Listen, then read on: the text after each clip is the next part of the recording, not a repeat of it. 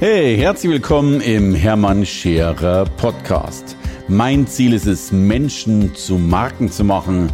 Und das mache ich entweder auf den Bühnen dieser Erde oder in meiner Fernsehsendung Scherer Daily oder eben hier in diesem Podcast.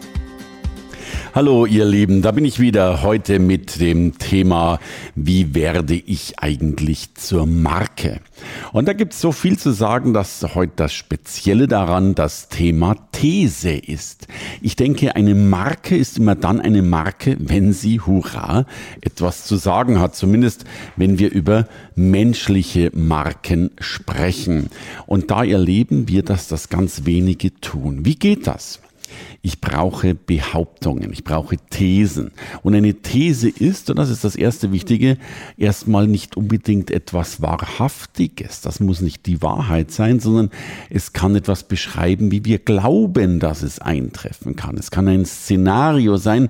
Man kann sogar diverse Szenarien gleichzeitig bringen, um damit eben auch unterschiedliche Thesen, unterschiedliche Ausgangsformen voranzubringen. Es gibt diesen schönen Spruch, eine These ist eine Vermutung mit Hochschulabschluss. Und das trifft es ganz gut. Und ich würde jetzt, das klingt jetzt alles wahnsinnig wissenschaftlich, äh, lasst, euch, lasst uns das mal anschauen.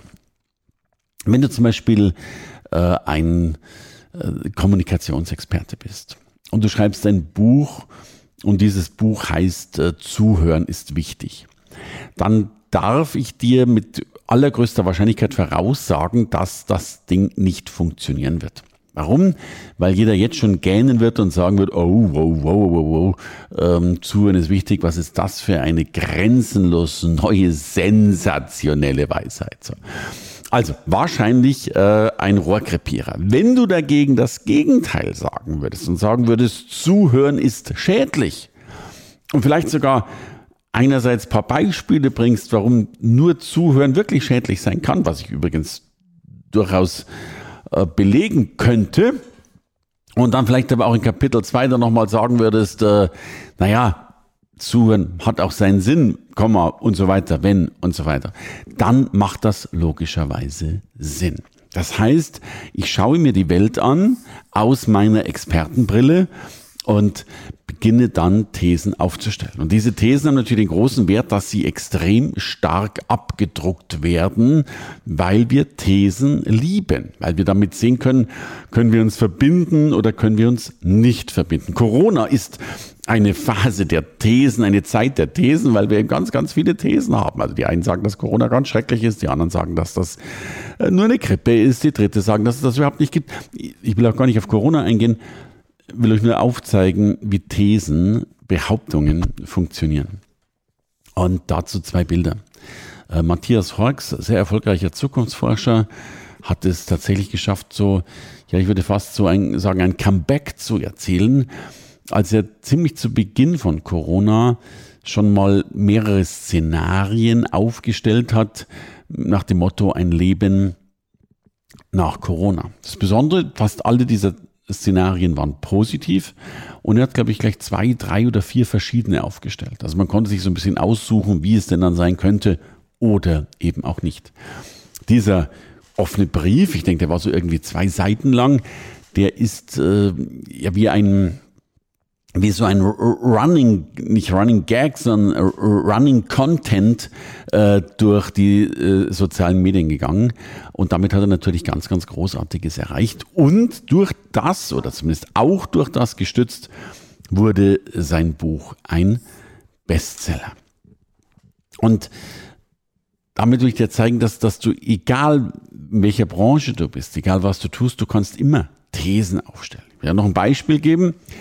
Ähm, ein Immobilienmakler hat zum Beispiel äh, eine These aufgestellt und ist damit in vielen Zeitungen abgedruckt worden. Und diese These könnte rein theoretisch jeder aufstellen. Das klingt immer so hoch expertenlastig, aber das ist es gar nicht. Seine These war, dass tatsächlich äh, die Büroimmobilien an Wert sinken werden, also die Mietpreise werden nach unten gehen, weil man durch Corona halt gemerkt hat, dass Homeoffice ganz gut funktioniert und dass der Bedarf an Büro tatsächlich ein wenig geringer sein wird. Ist eine These. Kann sein, muss nicht. Aber wenn man so drüber nachdenkt, dann hat es zumindest mal relativ schlüssig argumentiert. Zweite These von ihm war, dass Privatwohnungen eher in der Miete steigen werden. Da kann man sich wieder die Frage stellen, warum? Äh, und auch das hat er schlüssig argumentiert. Er sagte, ganz, ganz viele waren beim Lockdown eben mehr oder weniger zu Hause eingesperrt. Und wenn du im Hochhaus im siebten Stock in der Zwei-Zimmer-Wohnung eingesperrt bist, dann kann das äh, weniger schön sein als im Erdgeschoss mit Gartenzugang und Co. Also die Sehnsucht nach Garten, nach Eigenheim, eigen, eigener Wohnung, eigenem Häuschen und so weiter scheint, so behauptet er, äh, durch Corona tatsächlich größer geworden zu sein. Beides sind äh, Thesen, über die wir streiten können oder nicht streiten können, ist aber gar nicht der Punkt. Im Gegenteil, umso streitbarer sie sind, umso spannender kann das logischerweise sogar sein, weil wir dadurch A schneller geöffnet werden, zum Beispiel Social Media, und höhere Diskussionen erzeugen. Und umso mehr Diskussionen erzeugt werden, umso mehr Aufmerksamkeit, umso mehr Aufmerksamkeit, umso mehr Sichtbarkeit. Und lasst uns das doch mal überlegen. Und das wäre so mein, mein Punkt äh, an euch. Was sind denn in eurem Bereich eure Thesen? Ist, haben wir die These, dass wir das Leben zu, zu, zu gut leben, zu schlecht leben? Haben wir äh, Thesen über die Zufriedenheit der Menschen, über das Glück und so weiter? Wenn wir die Entwicklung der Menschheit anschauen, dann müssen wir ganz deutlich sagen, wir leben einzig von Thesen. Auch alle Wissenschaftler stellen Thesen auf. Das, das sind ja keine, es sind Beweise, von denen wir vermuten, dass sie heute ein Beweis sind, ähm, bis einer eben eine Gegenthese aufstellt äh, und eben das Gegenteil oder eine andere Sichtweise tatsächlich darlegen, behaupten äh, und möglicherweise sogar beweisen kann. Drum heißen ja viele wissenschaftlichen Arbeiten auch Verteidigung. Man verteidigt seine These, die man aufgestellt hat. Und wenn du als Marke sichtbar werden willst, dann ist einer der Hauptpunkte, dass du schlichtweg Thesen aufstellst, dass du dir mal überlegst, was ist eigentlich meine Meinung dazu? Ähm, das dürfen in meinen Augen gerne drei, vier, fünf, sechs, sieben Thesen sein. Und desto streitbarer oder kurioser die Thesen sind, umso mehr werden sie gesehen, gelesen und umso eher wirst du auch eingeladen, ins äh, Radio zu kommen oder ins Fernsehen zu kommen. Ich habe immer wieder, höre ich so Einwände wie, ich bin doch gar nicht Experte genug und das machen doch andere. Nein, es machen nicht die anderen und es machen nicht die Besseren. Diejenigen sind sichtbarer, die ihre Thesen etwas kantiger haben und etwas öfter kommunizieren. Und äh, das ist mein, meine Grundthese, um auch eine These aufzustellen. Meine Grundthese ist, dass wir Menschen ja eh nicht jeden Tag einen Geistesblitz haben. Und wenn wir jeden Tag einen haben, umso besser. Aber wenn wir dann schon mal eine These haben, wenn wir dann schon mal eine Meinung haben, wenn wir mal was zu sagen haben, dann gilt es natürlich das, was wir zu sagen haben, auch über alle Kanäle zu transportieren.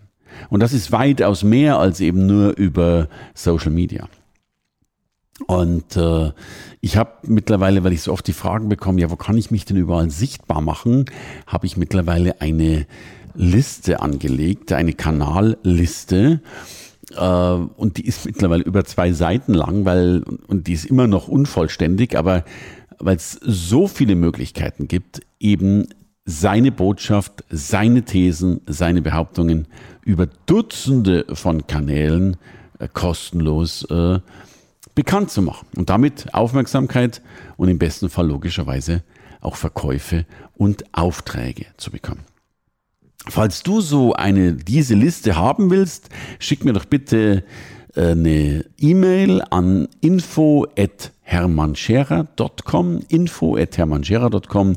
Schreib bitte nichts rein, einfach nur in die Betreffzeile Kanal. Dann weiß ich Bescheid und dann kriegst du automatisch diese Liste von mir, damit deine Thesen, deine Botschaften, ja, und all das, was du zu sagen hast und was die Welt unbedingt auch hören soll, natürlich auch zu hören ist und du damit noch sichtbarer wirst und eine Marke wirst. Danke fürs Zuhören. Bis zum nächsten Mal. Euer Hermann. Hey, danke fürs Reinhören in den Hermann Scherer Podcast. Mehr Infos gibt es für dich unter www.hermannscherer.com slash bonus. Und ich sage erstmal Danke fürs Zuhören.